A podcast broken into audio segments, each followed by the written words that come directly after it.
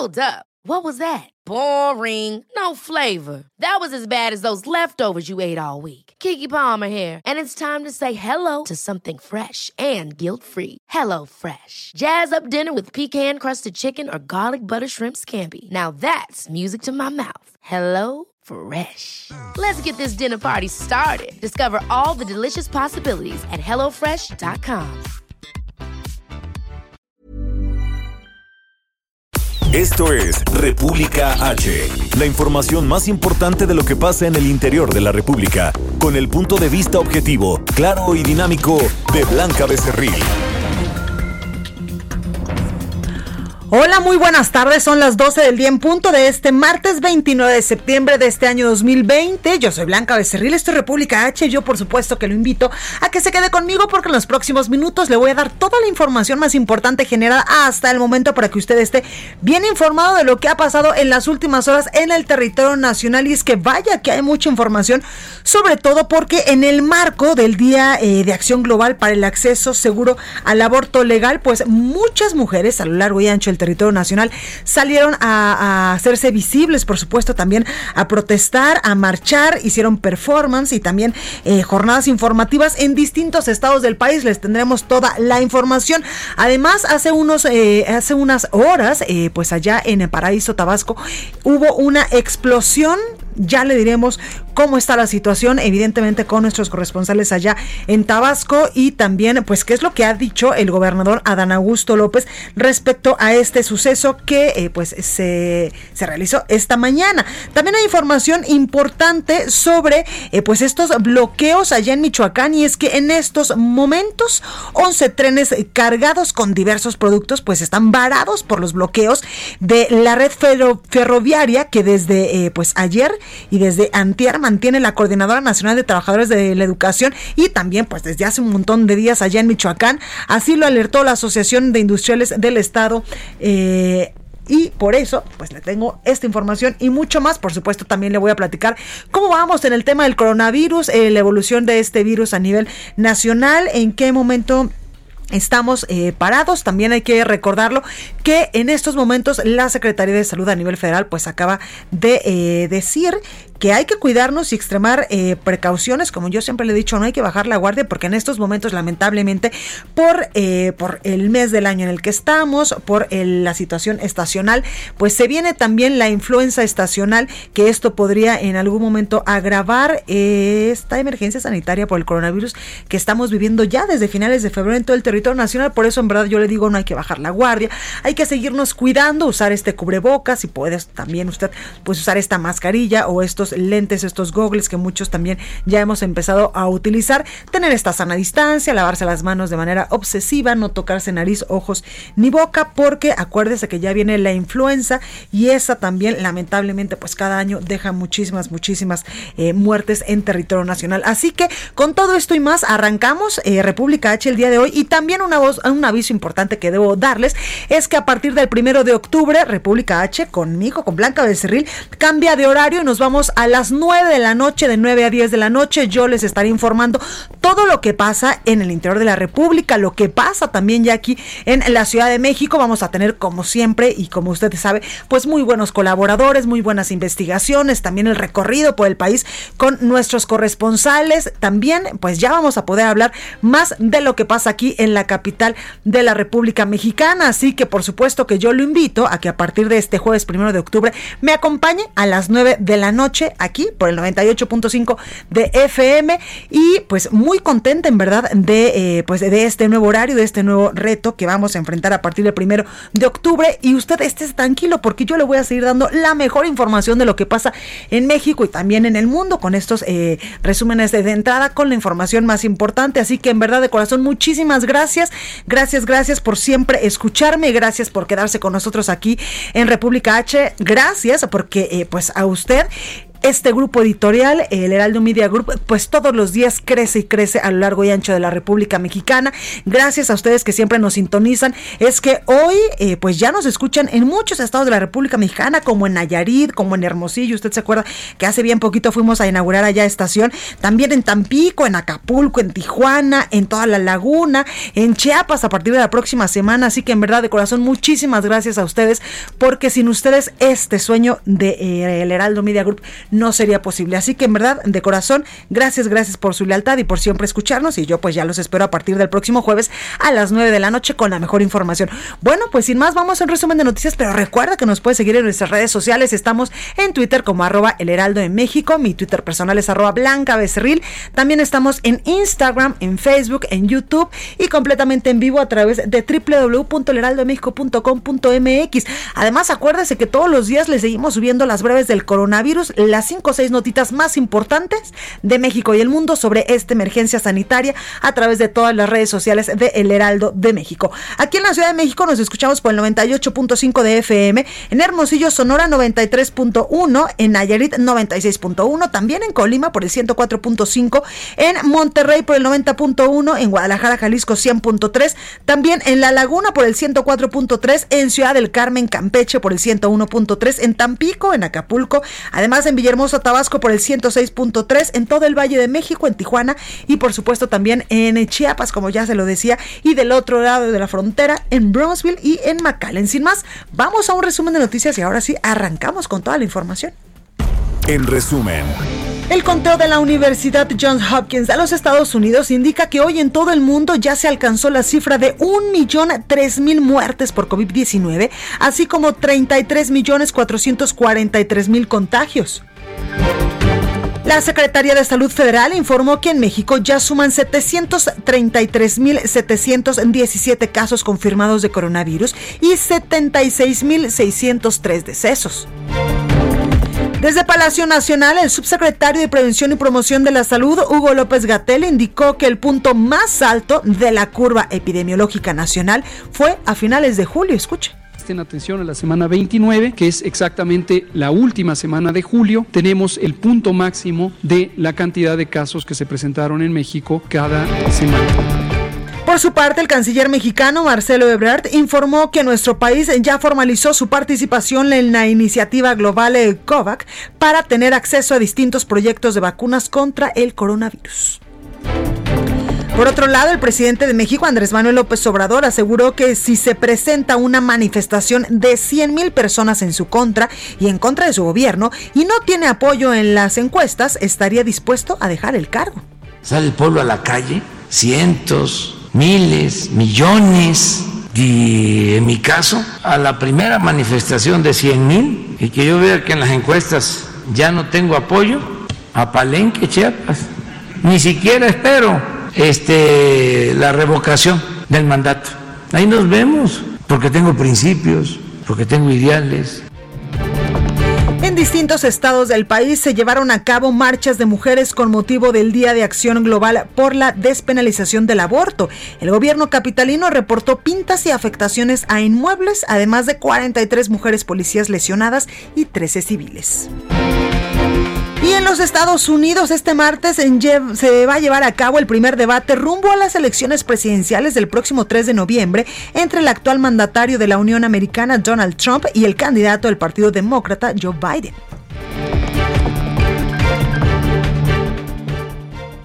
La nota del día.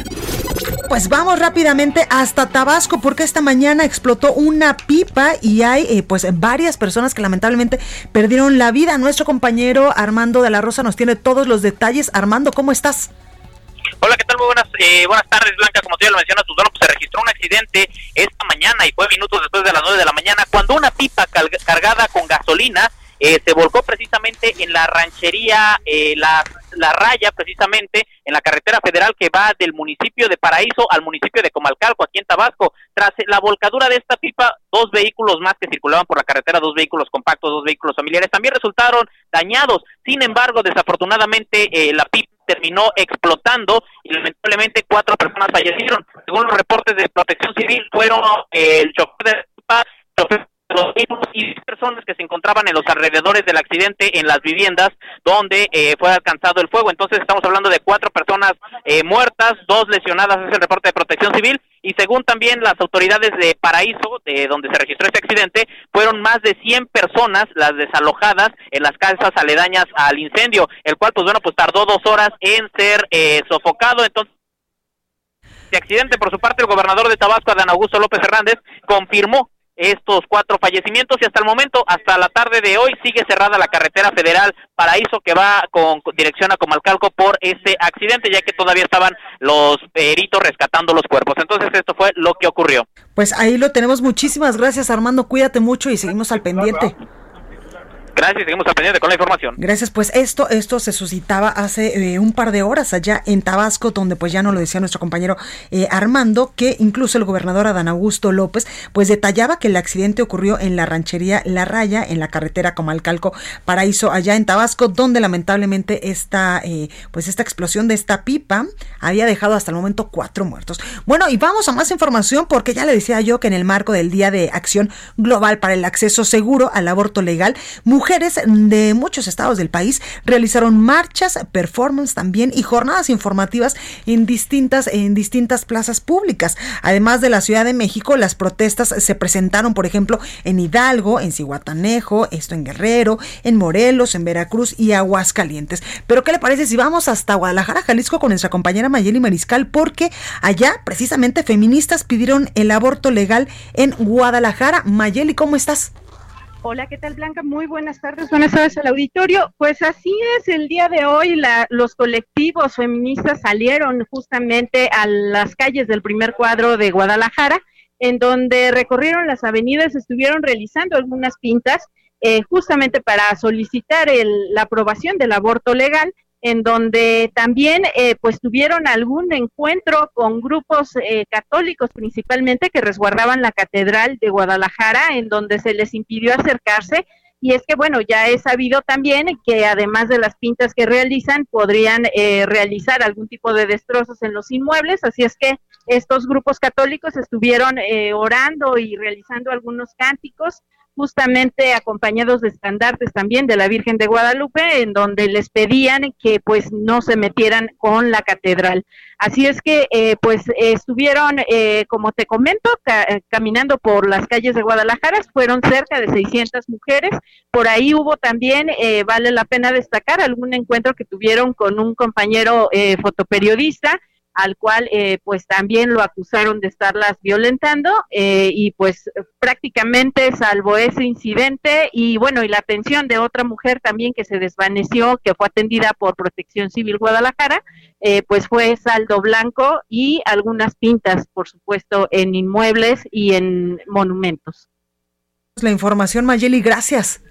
Hasta luego, Blanca. Muy buen día. Gracias. Y en Michoacán, eh, Marea Verde ha dado acompañamiento para abortar de forma segura a 160 mujeres, adolescentes y niñas de Michoacán. Charbel Lucio nos tiene el reporte. Esto, por supuesto, en el marco del Día de Acción Global para el Acceso Seguro al Aborto Legal. Charbel, ¿cómo estás? ¿Qué tal, Blanca? Buenas tardes. Así es. Marea Verde indicó que en Michoacán existe una gran cantidad de mujeres, adolescentes y niñas que abortan en situación de clandestinidad por lo que exponen sus vidas. En otros casos, gracias al acompañamiento de los colectivos feministas y redes de apoyo, las mujeres han abortado de forma clandestina pero segura bajo los protocolos avalados por la Organización Mundial de la Salud, así lo afirmó Marea Verde Michoacán. Como bien lo mencionaste, esta agrupación ha dado acompañamiento a 170 mujeres que han abortado en 2019. Cerca de estos, de cerca de 30 de estos casos correspondieron a jóvenes adolescentes menores de edad y 16 a casos de niñas. La mujer más joven en recibir este acompañamiento contaba con apenas nueve años de edad y en el caso de las niñas todas han sido víctimas de violencia sexual. Así lo reveló esta agrupación feminista en Michoacán Blanca. Pues ahí, ahí tenemos la información, Charbel. Gracias. Seguimos pendientes. Gracias. Y en diversas ciudades de Tamaulipas también se realizaron manifestaciones pro aborto. Carlos Juárez nos tiene los detalles. Carlos, ¿cómo estás? Hola, ¿qué tal? ¿Qué tal? Gusto saludarte a todo auditorio. Te comento que efectivamente en varias ciudades de Tamaulipas se realizaron estas marchas, principalmente en Matamoros, Reynosa y Tampico, donde cabe destacar, chica no se registraron actos vandálicos ni agresiones en contra de la, del orden. Las mujeres realizaron eh, sus eh, manifestaciones, sus marchas, vaya. Incluso lo que llamó mucho la atención aquí en Tampico es que el Frente de Feministas de Tamaulipas entregó instructivos de cómo las mujeres, las jóvenes pueden realizarse un aborto de manera segura a, través de medicamentos. Cabe hacer mención que era un instructivo muy pequeño que se entregaba a los que estaban siendo testigos de la manifestación que estaban haciendo ahí en la plaza de armas. Hay que señalar que en Tamaulipas el Congreso dio a conocer su postura respecto a la que no se despenalizará ni se discutirá siquiera esta ley de, para permitir el aborto legal y seguro en el Tamaulipas. Así que lo que destaca también es que no se registrado eh, situaciones de violencia. Ahí está, ahí está esta información. Carlos, gracias. Gracias. Y feministas en Oaxaca marcharon a favor del aborto seguro, pero destrozaron oficinas gubernamentales. Cari García nos tiene los detalles. Mi Cari, ¿cómo estás? ¿Qué tal, Blanquita? Muy buenas tardes. Efectivamente, colectivos feministas vandalizaron las oficinas de la Secretaría de las Mujeres de Oaxaca, de la delegación del Instituto Mexicano del Seguro Social y de los Servicios de Salud de Oaxaca para exigir justicia ante la creciente ola de violencia y garantizar el aborto seguro. En la Secretaría de las Mujeres, las feministas saquearon documentos, muebles y destrozaron ventanales para después prender fuego al inmueble, acciones con las cuales reprocharon a la titular de la dependencia, Ana Vázquez Colmenares, su inacción ante los feminicidios que se han registrado en todo el estado. En tanto, en el INS, así como los servicios de salud, las mujeres lanzaron piedras y bombas molotov mientras que en una plaza comercial ubicada al norte de la capital, así como en instituciones bancarias, rompieron vidrios y pintaron las paredes. Recordar que en Oaxaca, pues el aborto se legalizó el pasado 25 de septiembre del 2019 con 24 votos a favor y 12 en contra. Sin embargo, se busca pues reformar la ley estatal de salud para garantizar esta acción y evitar la discriminación. Este reporte que te tengo. Exactamente, Mikari, porque además, eh, como tú ya no lo has mencionado, ya es legal el aborto allá en Oaxaca desde el 2019. Así es, y lo que se busca o pretenden las diputadas es precisamente garantizar el acceso de las mujeres a esta práctica. Claro, pues ahí tenemos la información. Cari, gracias. Muy buenas tardes. Gracias.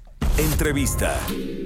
Y hablando más de este tema, ayer en redes sociales incluso se difundieron fotos de las protestas en favor del aborto allá en Oaxaca, tal como nos lo decía nuestra compañera Karina eh, García, donde se señaló que la delegada de la Profeco, Lourdes Santiago, estaba entre las feministas que vandalizaron comercios y oficinas de gobierno. Y precisamente para hablar de este tema, tengo en la línea telefónica y me da mucho gusto saludar a María de Lourdes Santiago. Ella es directora de la Oficina de Defensa del Consumidor, zona Benito Juárez. Muy buenas tardes, ¿cómo está? Muy, contenta de que me permita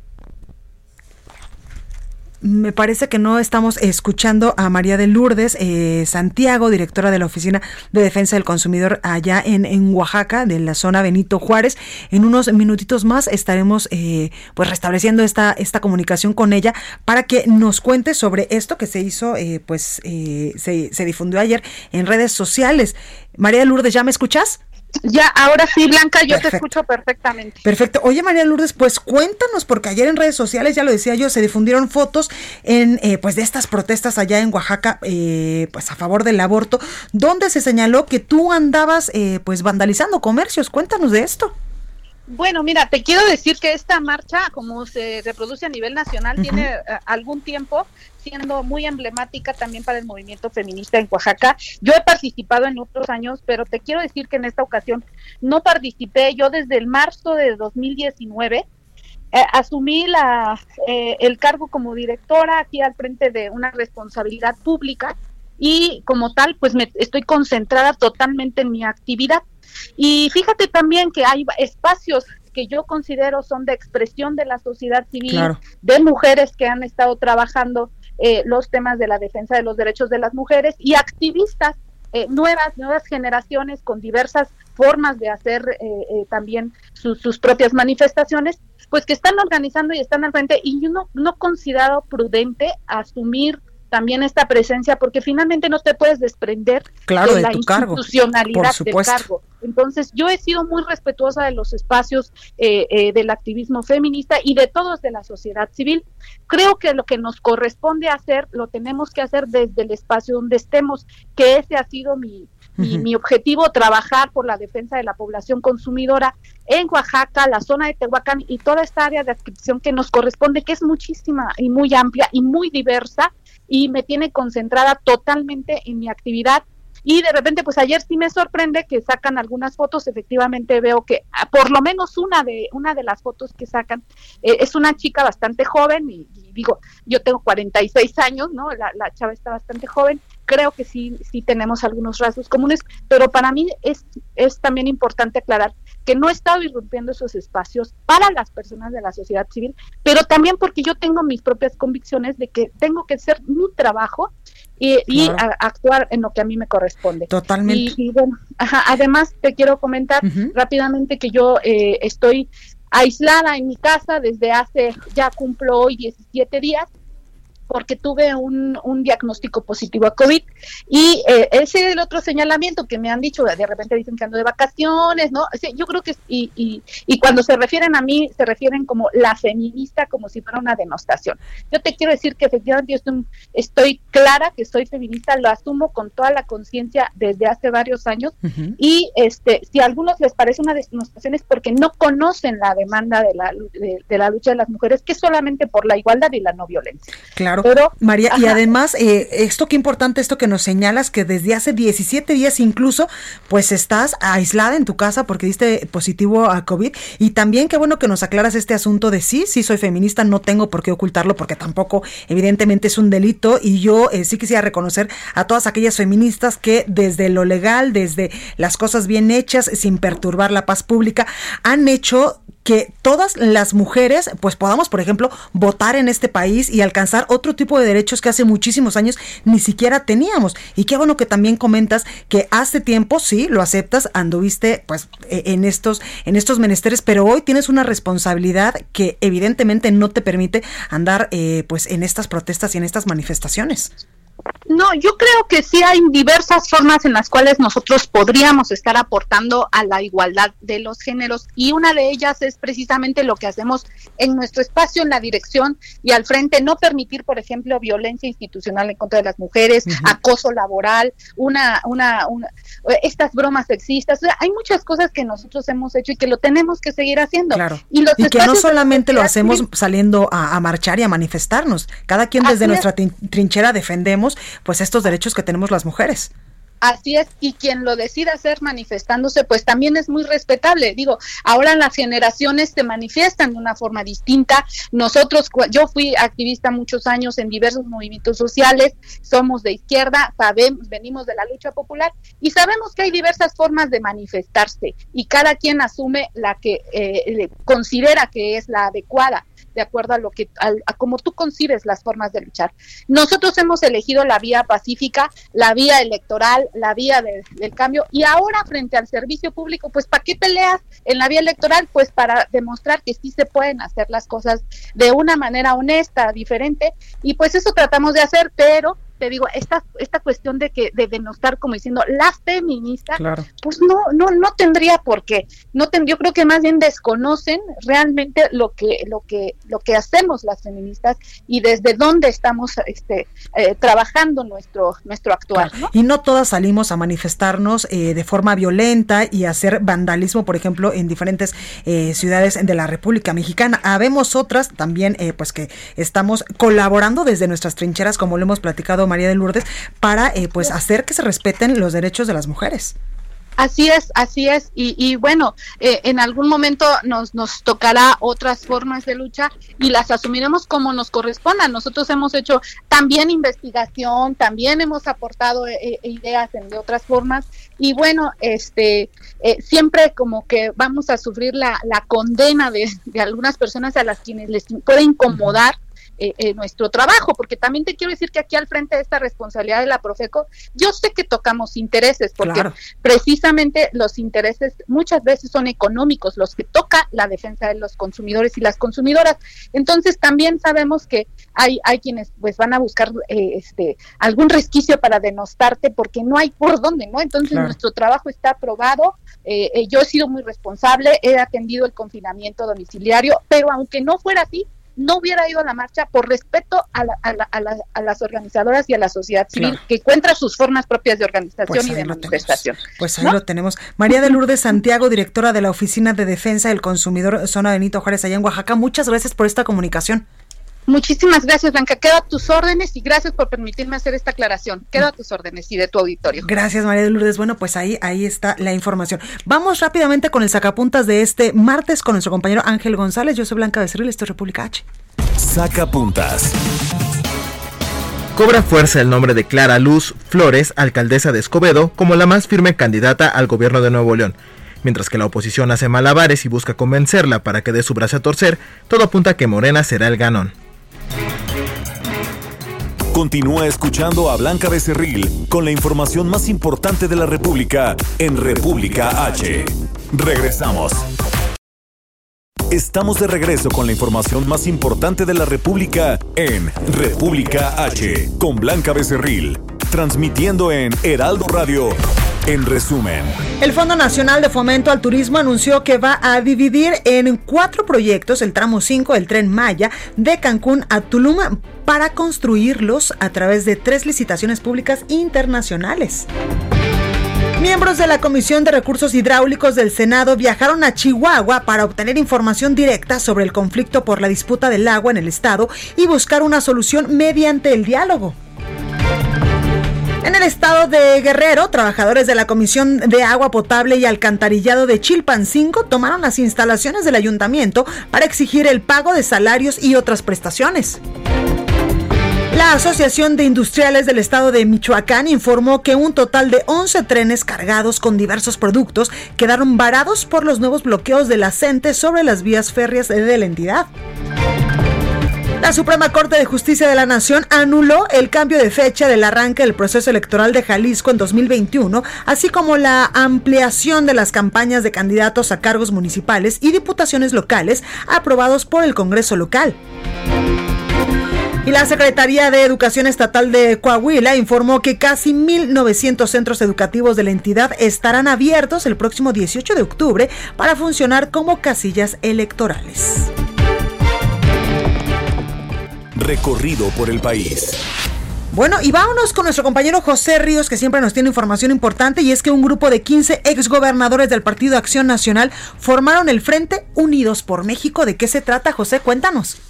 ¿Qué tal, Blanca? Buenas tardes. Y sí, como bien comentas, pues 15 gobernadores de Acción Nacional presentarán la noche de este martes un movimiento que denominaron Unidos por México 2020, el cual catalogaron como un movimiento cívico con el compromiso único hacia la ciudadanía. El movimiento fue dado a conocer por el exgobernador Ernesto Rufo, quien fue, pues bueno, el primer mandatario Veraca Azul en la historia del país, quien apuntó que este movimiento se encuentra desprendido de Acción Nacional y el cual se formalizó tras varios intentos de presentarlo en su comité ejecutivo sin los resultados deseables. El movimiento considera que los mandatarios reúnen su experiencia como servidores públicos para crear a lo que señalaron el futuro que México merece de cara a las elecciones de 2021, aunque afirmaron que no será ninguna eh, perspectiva, un movimiento, mejor dicho, para lanzar a próximas candidaturas. Además de Rufo Apel, en la Junta estarán sus predecesores, predecesores en el gobierno de Baja California, como Alejandro González, Eugenio Lorduy y José Osuna. Por Guanajuato estarán los exgobernadores Carlos Romero Hicks, Juan Oliva y Miguel Márquez, además de Fernando Canales, quien gobernó Nuevo León con el Acción Nacional. También estarán Alberto Cárdenas y Francisco Ramírez, quienes gobernaron Jalisco con el Blanque Azul, además de Francisco Barrio, que tuvo su mandato en Chihuahua. Por último, pues bueno, también estará el ex gobernador que que con cuenta con la presencia de Marco Adame, panista quien estuvo al frente de Morelos, además de Ignacio Loyola, quien fue ejecutivo estatal en Querétaro, y Patricio Patrón por Yucatán. El evento de presentación blanca, pues bueno, será la noche de este martes a las 19 horas y pues bueno, estaremos pendientes de qué se trata y pues cuáles serán las principales causas que llevarán a cabo. Ese es el informe que te tengo. Bueno, pues ahí la información, José Luis, vamos a estar muy al pendiente de esta eh, pues reunión a las 7 de la noche el día de hoy para saber pues de qué se trata Unidos por México, que pues estará conformado, como tú ya bien nos dice, dices, por 15 exgobernadores del Partido Acción Nacional. José, gracias. Seguimos pendientes. Buenas tardes, Blanca. Gracias. Y el gobernador de Hidalgo, Omar Fayad Meneses, anunció la reducción de días en el programa Hoy no circula. José García nos tiene los detalles. José, ¿cómo estás?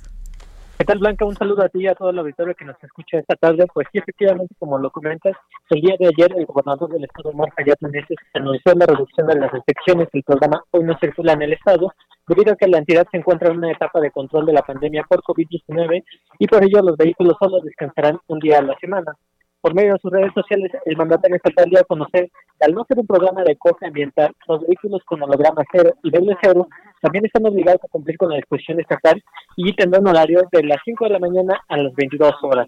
También Fayad Meneses dijo que los lunes no circularán los vehículos cuyo último dígito numérico sea matrícula 5 y 6, mientras que los martes 7 y 8, los miércoles 3 y 4, los jueves 1 y 2, los viernes 9 y 0 y el primero, tercero y quinto sábado de cada mes serán 1, 3, 5, 7 y 9 y el segundo y cuarto sábado serán el 0, 2, 6 y 8.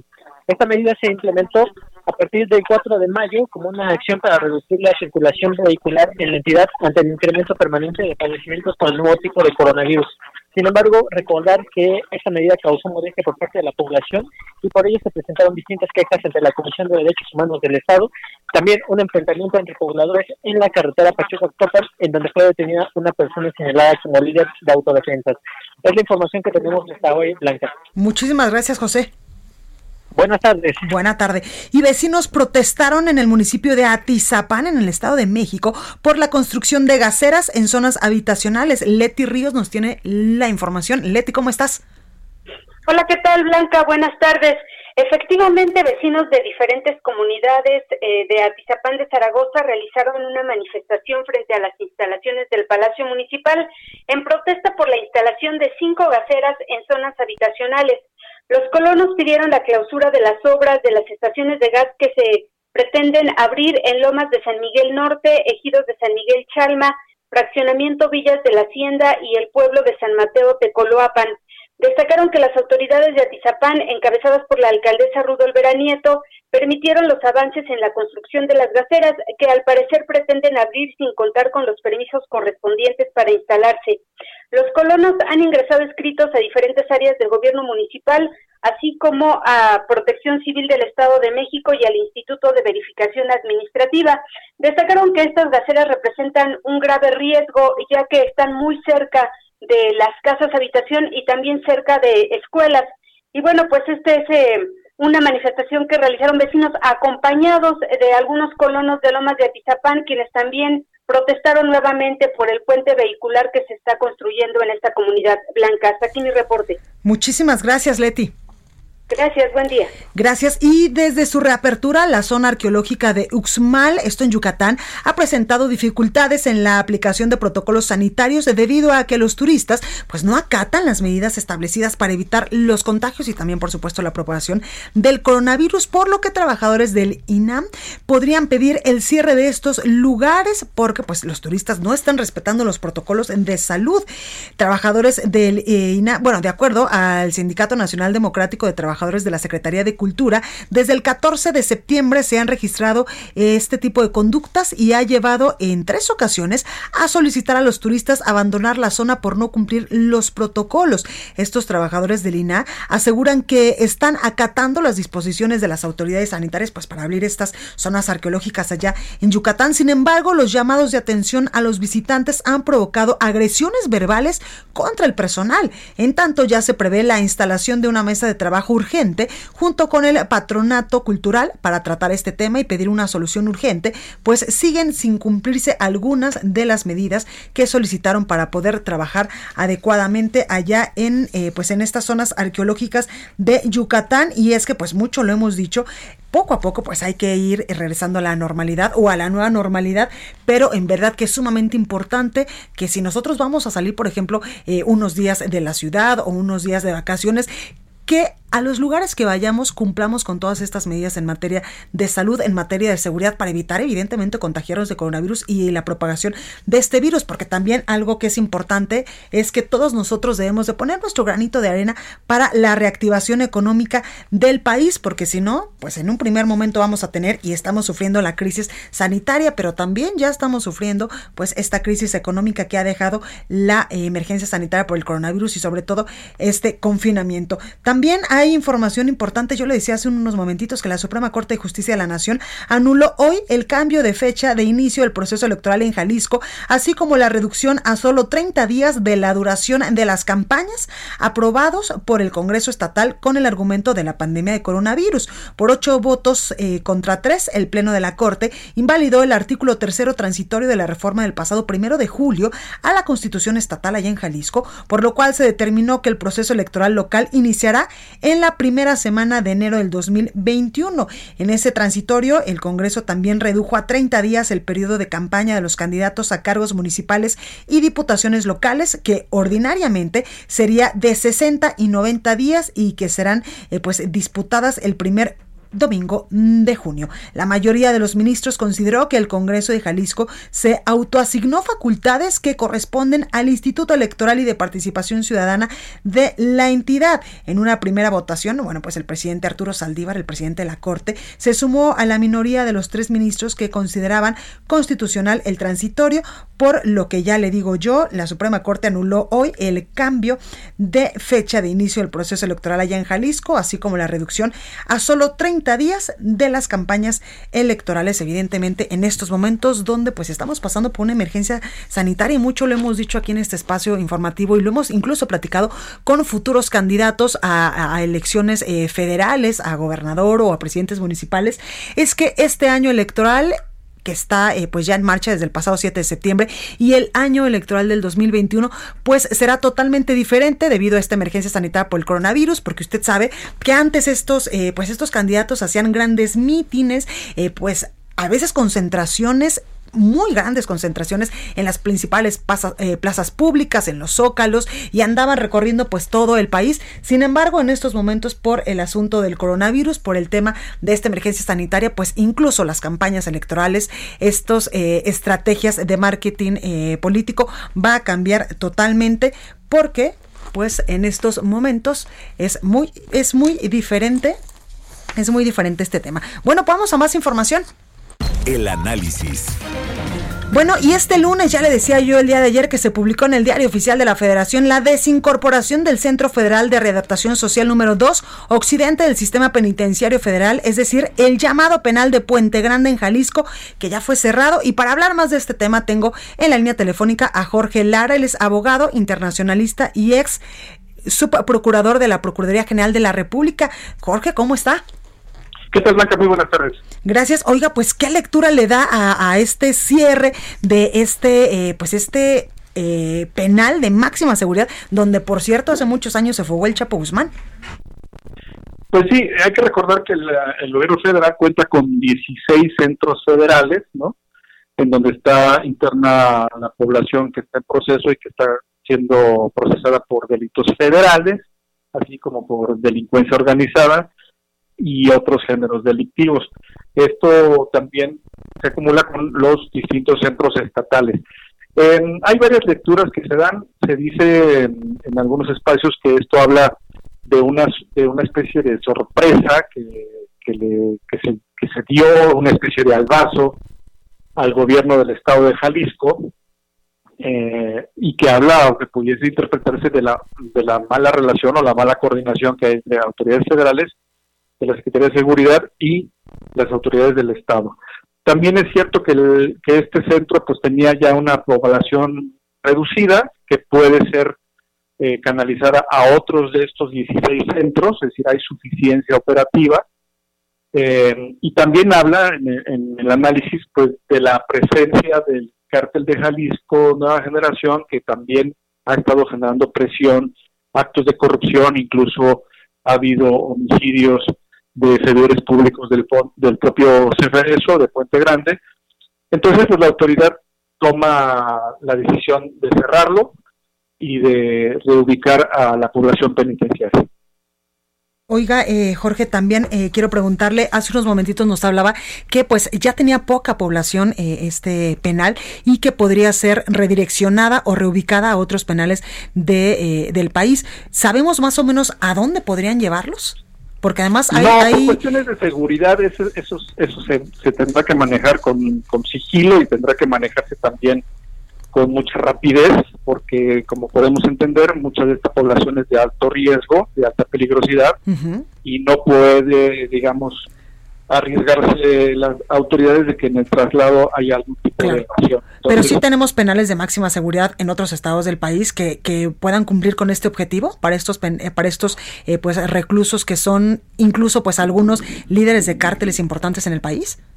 Sí, sí los hay y, y ahí mismo pues tendrá que fortalecerse la propia las propias medidas de seguridad no eh, o sea, como sabemos México tiene un problema intenso de crimen organizado y pues, las autoridades tendrán que tomar todas las previsiones porque pues, también el Chapo se fugó de Puente Grande pero también se, se fugó de Almoloya claro entonces sí hay que reforzar las medidas de seguridad. Totalmente, pues ahí lo tenemos Jorge Lara, abogado internacionalista y también eh, subprocurador de la Procuraduría General de la República. Muchas gracias por esta comunicación y también pues para ayudarnos a entender qué es lo que va a pasar con este penal de máxima seguridad allá en Jalisco. Gracias. Con mucho gusto, Blanca. Buenas tardes. Buena tarde. Entrevista. Bueno, y tengo aquí en la cabina, y me da muchísimo gusto saludar al diputado Carlos Torres Piña. Diputado, muy buenas tardes, ¿cómo está? ¿Qué tal? ¿Cómo está? El gusto es mío poder. Oiga, y también es de Michoacán usted. Así es, originario de Michoacán, de un municipio que se llama Paracho, donde hacen las guitarras, enclavado en la meseta Purepecha. Oiga, eh, diputado, cuénteme un poco, eh, usted es diputado de Morena, ¿cómo vamos con este estilo y afloje de, de, pues, de la presidencia nacional de este partido que mucho se ha dado a conocer en las últimas horas y en las últimas semanas? Sí, comentarte que la semana pasada pues el tribunal movió un poco las fechas uh -huh. para que se ampliara el periodo de la revisión de todos los registros que hubo, más de 50 registros, y comentarte que en el transcurso del 2 al 8 de octubre se levantará la encuesta y el día 10 se darán los resultados y el registro oficial ante el INE. Esto viene a darle estabilidad a Morena porque teníamos meses de puras controversias ante los sí. tribunales y bueno, con esto se resuelve y le va a dar estabilidad a nuestro partido. Por supuesto, hacen falta luego también la etapa de las instancias estatales, pero eso lo vamos a dejar en un segundo y momento. es que además se anotaron un montón, diputada. Sí, Todos más de, 50, la mano. más de 58 registros entre presidentes y secretarios generales, pero yo creo que esta etapa que está viviendo el INE ahorita con la eh, revisión uh -huh. de cernir un poco el listado para que al final queden seis candidatos a presidentes y seis candidatos a secretarios generales, tres hombres y tres mujeres, uh -huh. que el tribunal mandató que fuera también así. Diputado, ¿qué es lo que necesita, por ejemplo, en estos momentos la presidencia nacional de Morena para seguir siendo una fuerza política importante en el país? El diálogo, la apertura sobre todo yo creo que los que no perfiles, les pase como a otros partidos políticos es, que se dividieron todos. Hay una gran fuerza dentro de Morena, uh -huh. una gran estructura, pero sí hace falta darle institucional. Y yo creo que los dirigentes que asuman esta nueva responsabilidad nos ayudarán a darle esa conducción. Hay muy buenos perfiles, este, digo, nuestro coordinador es uno de Mario ellos, Delgado, Mario Delgado. Claro. Porfirio Muñoz Ledo también anda es. por allá. Y yo creo que ellos pueden darle una conducción adecuada, pero sobre todo equilibrio y una gran apertura. Eh, se ha cuestionado mucho que hay ciertos radicalismos dentro de Morena, pero la verdad es que se ocupa de una gran apertura para que eh, el partido se pueda consolidar y así ayudarle a nuestro presidente, que es lo más importante. Totalmente, tocó un punto importante, diputado, el presidente, qué papel pues va a jugar ahora en la dirigencia eh, nacional de Morena. Hemos visto que a lo largo de estos meses, como que se ha mantenido al margen y ha dicho, bueno, pues esas son cosas que le corresponden al partido. No, inclusive pero no deja de ser el fundador. Sí, claro, hace un año nos dijo que si no nos poníamos de acuerdo iba a renunciar al partido. Sí, sí, sí. Entonces, y ya le pasó eso, una vez eso nos PRD. llevó a que a que este pues hubiera las condiciones eh, de ponernos las pilas ahora sí y uh -huh. poder procesar todo esto que se viene dando. Él se ha mantenido al margen, lo ha manifestado, así, así ha sido, y qué bueno porque finalmente él tiene una responsabilidad de sí, todos claro. los ciudadanos. Y nosotros que militamos en este partido, pues tenemos que asumir también esa conducción de acompañarlo, de respaldarlo, y por ejemplo nosotros desde la Cámara de Diputados, pues de estar eh, eh, tomando esas determinaciones que a él le urgen o le interesan en beneficio del país. Ahí también eh, pues ya les pasó la, la, bolita del presupuesto del paquete económico fiscal para el 2021. Sí, así es un poco interesante con ciertos ajustes, eh, una reducción de menos del 0.05%, es poco pareciera, pero si hablamos de billones siempre sí es una cantidad eh, mayor. Por supuesto que hay rubros que vienen a la alza como salud, turismo, el tema de Sedatu, yo presido la Comisión de Vivienda y hay un gran incremento en este rubro para el tema de vivienda social e imagen urbana, pero hay otros rubros que vienen a la baja. Y muchos eh, y muchos gobernadores incluso se han quejado que eh, a los eh, gobiernos se les va a bajar por, las participaciones, por las participaciones que hay unas reducciones en, pues a todos los estados. Pero y esto se puede Y es de manera proporcional, de acuerdo a la población. Y también hay algunos recortes a los municipios, como el caso del Fortasec, que es un tema importante. De seguridad. En lo personal yo no lo comparto porque es un rubro que ayuda en mucho a las ciudades grandes. Y yo creo que tenemos que eh, eh, plantear que no se hagan estos ajustes en estos rubros tan importantes y sobre todo el tema de los municipios. Tenemos que procesarlo, hay que aprobar primero la ley de ingresos este mes de octubre y para el mes de noviembre pues la ley de egresos que estaremos discutiendo y cabildeando algunos ajustes importantes sobre todo en el tema de municipios. Totalmente, que ahí me imagino que va a empezar la pasarela, ¿verdad? Así es, como siempre, cada año. Eh, totalmente. Oiga, diputado, usted es de Michoacán y es una de las entidades que el próximo año pues va a cambiar eh, al Ejecutivo Estatal, al gobernador. ¿Usted quisiera levantar la mano también por Morena para decir, pues yo también quiero ser eh, gobernador? Es un proceso importante que se viene el próximo año, por supuesto que hay interés de participar. Tenemos una gran estructura, pero seremos muy disciplinados de lo que determine nuestro partido. Pero de que hay interés, lo tenemos. hemos trabajado durante mucho tiempo, hemos visitado los municipios, las regiones de nuestra entidad. El tema que más le aqueja a nuestro estado sigue siendo el tema de seguridad, que es un asunto que hay que atender. Eh, el día domingo, por ejemplo, estuve en Apatzingán no, bueno, y nos decía, nos decía una señora que ella fue despojada totalmente de una comunidad que se llama El Aguaje, en Aguililla donde prácticamente están acuartelados ahí algunos grupos criminales. Algo complejo, algo difícil, desgarrador escucharlos porque pues tienen que salirse con todos sus familiares. Y no nada más estoy hablando de una familia, todos los que habitaban en esa tenencia prácticamente fueron desterrados de sus propias casas. Y es que hay muchas zonas bien complicadas en materia de seguridad allá en Michoacán, eh, diputado. Por ejemplo, mi familia que es de la Huacana, de toda esa parte, bueno, ¿qué le digo yo? Que muchos ya están aquí en la Ciudad de México, se fueron a Estados Unidos o a ah, otros estados de la República. también. Sí, mi ah, mamá es de, de, eh, Naranjito, de la Huacana, toda esa zona, la ubico perfecto. Sí, una zona también complicada.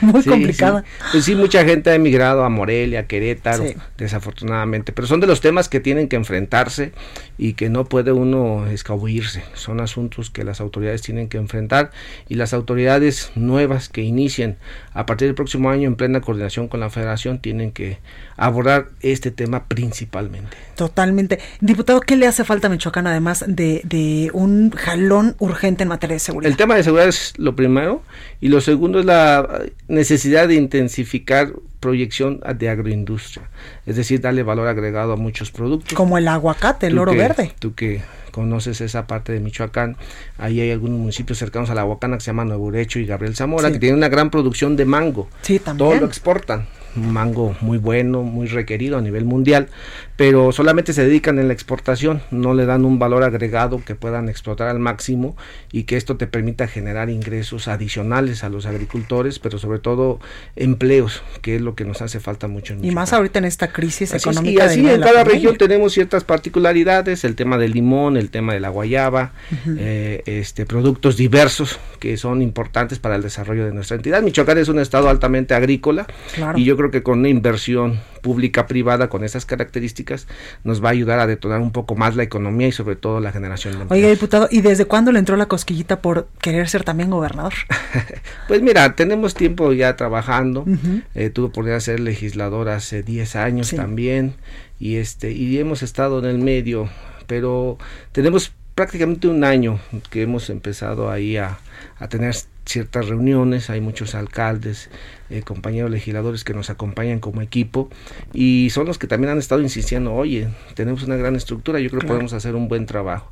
Y son de las inquietudes que van surgiendo, pero estamos comprometidos sobre todo con Michoacán. Totalmente, pues ahí lo tenemos, diputado Carlos Torres Piña. Esperamos que cuando ya sean los momentos de definiciones podamos eh, pues platicar con usted sobre qué le está ofreciendo a Michoacán, cuáles serían sus directrices, sus, como dirían los que saben, sus promesas de campaña y sus promesas para cambiar a ese bello Michoacán, que en verdad es uno de los eh, estados de la República más ricos en muchísimas cosas. Bueno, ¿qué le digo de su gente? Así es, la, es, una, es un estado maravilloso, la verdad. Desafortunadamente muy golpeado por la seguridad, pero algo tenemos que hacer como ciudadanos. Y por los malos gobiernos, que hay que decirlo. La tuta ya con el exgobernador, que bueno, ahí nos puso a temblar a varios. es cierto, pero eh, lo abordaremos en su momento, si me lo permites. por supuesto, ahorita estamos haciendo recorridos, recabando opiniones diversas y que esto nos va a permitir generar una propuesta muy real a las condiciones que se tienen en nuestra entidad. Pues aquí está el espacio, diputado Muchísimas Carlos. Muchísimas gracias, por estar esta tarde con nosotros. Esta oportunidad que me da. Gracias. Bueno, pues ahí lo tenemos, diputado Carlos Torres Piña.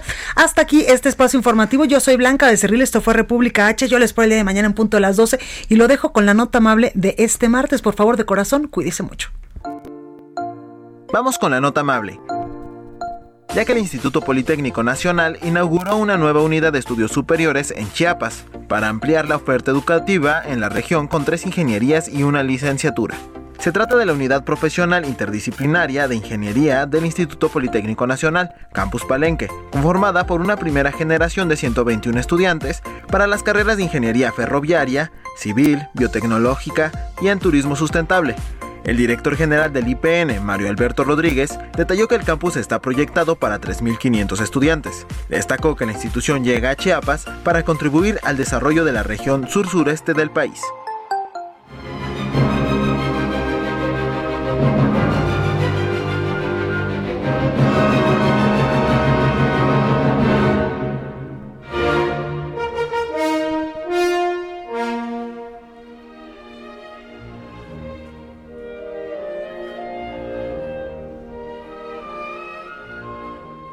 Esto fue República H, la información más importante de lo que pasa en el interior de la República, con el punto de vista objetivo, claro y dinámico de Blanca Becerril. Continúa escuchando Heraldo Radio, donde la H suena y ahora también se escucha.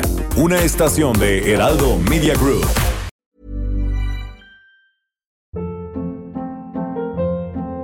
Hold up. What was that? Boring. No flavor. That was as bad as those leftovers you ate all week. Kiki Palmer here, and it's time to say hello to something fresh and guilt-free. Hello Fresh. Jazz up dinner with pecan-crusted chicken or garlic butter shrimp scampi. Now that's music to my mouth. Hello Fresh. Let's get this dinner party started. Discover all the delicious possibilities at hellofresh.com.